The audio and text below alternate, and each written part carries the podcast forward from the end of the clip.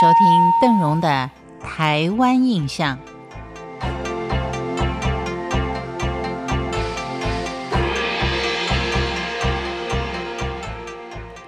现在我们称有钱人所住的地方叫做豪宅。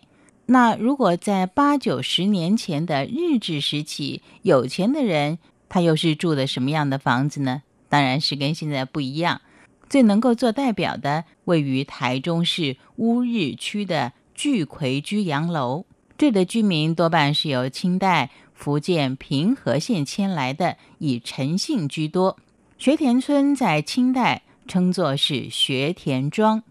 据说，因为当时陈姓长老为了要普及子弟的教育，于是捐田或是捐钱买田地，成为师田。并且帮放租所收的租金作为贫寒子弟就学或是考试的旅费，所以这些田地也被称之为学田。而“魁”这个字呢，就是古代星宿当中的文曲星。据说明朝年间，文曲星转世的魁星爷，在一次进京赴考途中，经过一处山崖，不慎跌落悬崖山谷，全身严重的受伤，导致五官变形。所幸得到了山神的解救。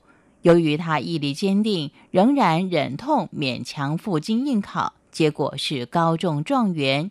因此，后来想求取考试顺利的读书人都会去拜文曲星。聚奎居可以说是日治时期乌日数一数二首富陈姓家族的住宅，建造于日治时期大正九年，也就是民国九年，距离现在已经有九十几年。整个建筑充分呈现当时流行的中西合并的风格。日本在统治台湾的时期，把西方的建筑技术跟风格带了进来，也造成许多士绅跟富商的仿效。但是在房屋的格局上，还是会保留三合院或是四合院。像聚葵居洋楼这样中西合并的风格，一度在台湾形成了风潮。现在您到台湾各地还是可以看到不少合院的架构，但是却也有着西洋风格的装饰图案。聚葵居洋楼它整个架构是传统闽南式的摸字形三合院，只是正身是两层楼，中庭的水池跟入口处围墙两侧的矮窗都是采用如意的造型，象征出入平安、吉祥如意。当然，还有被保留下来的堂号。不过，正身的一二楼连续的拱门与护龙连续的拱圈，山头有花彩纹饰与勋章的装饰，柱头有简洁的几何图形跟线条，两旁女儿墙起落有致，线条流畅，散发浓浓的西式古典巴洛克洋楼的风味。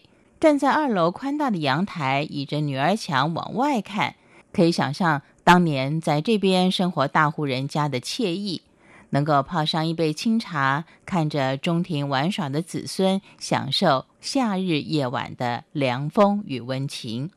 所谓的巴洛克式建筑，可以说是日治前半期在台湾相当流行的建筑。它的主要特色有两个，第一个就是采取左右对称的架构，只要在建物的中间画一条想象的线。就可以在左右两边找到完全对称的结构。第二就是它有繁复华丽的装饰，在山墙、女儿墙会有勋章或是花草的装饰，特定的注释，像是多利克、艾奥尼等等。如果到台南，您不妨可以到后壁区的皇家大宅，它的堂号叫做丽园演派，也是建于日治时期的一个。西洋风格相当浓厚的建筑，也许可以提供给您在以后要装潢自家的时候做一个参考。感谢您今天的收听，我是邓荣，台湾印象，我们下回见。